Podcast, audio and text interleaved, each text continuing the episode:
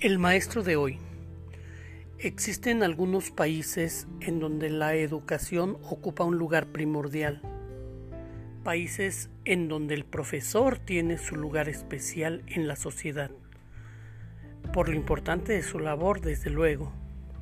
Hay gobiernos que se interesan demasiado en que sus maestros tengan una vida digna y buscan que éstos tengan las mejores condiciones de vida que sea posible Lamentablemente en México las cosas no marchan tan bien como quisiéramos en cuanto al trato que se le brinda al magisterio y la sociedad, lejos de retribuir al docente por el inmenso esfuerzo que realiza en favor de la transformación de los niños y jóvenes, juzga y señala a los maestros. Pero recordemos que no siempre fue así. A través de la historia podemos darnos cuenta que el maestro ocupó un lugar privilegiado en la sociedad. En algún momento fue la figura más importante de una comunidad, de tal manera que su palabra era la ley para los habitantes de comunidades grandes o pequeñas. Pero, ¿qué ha provocado el cambio? ¿En qué momento se fue deteriorando esta imagen? ¿Cuál es la razón por la que los docentes dejamos de ser importantes? Seguramente este tema controversial nos permitiría realizar un trabajo concienzudo de análisis y reflexión. Pero la idea es ir más allá de esto.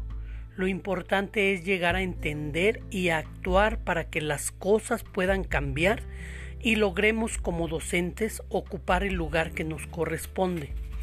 Por lo pronto, considero que podemos comenzar trabajando tres aspectos muy importantes en el quehacer cotidiano del docente. Primero, enamorémonos de nuestra profesión. Hagámoslo todo con pasión. Que nuestros alumnos y padres de familia puedan percibir que no hay barreras entre nosotros y nuestro hacer y que cada acción emprendida la hacemos por vocación, por el deseo de servir porque nos interesa que las niñas, los niños y nuestros adolescentes se construyan una sociedad digna de ellos.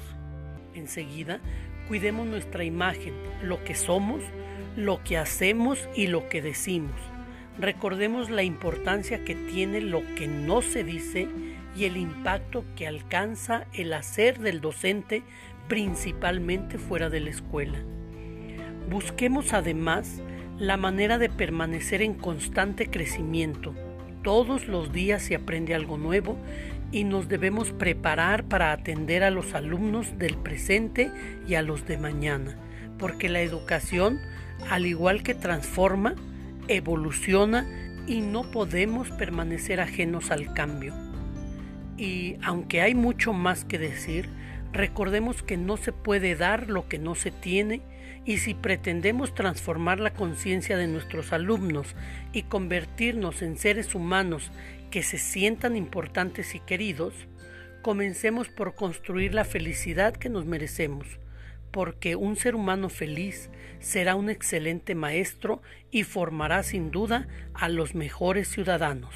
La tarea más importante es ser feliz.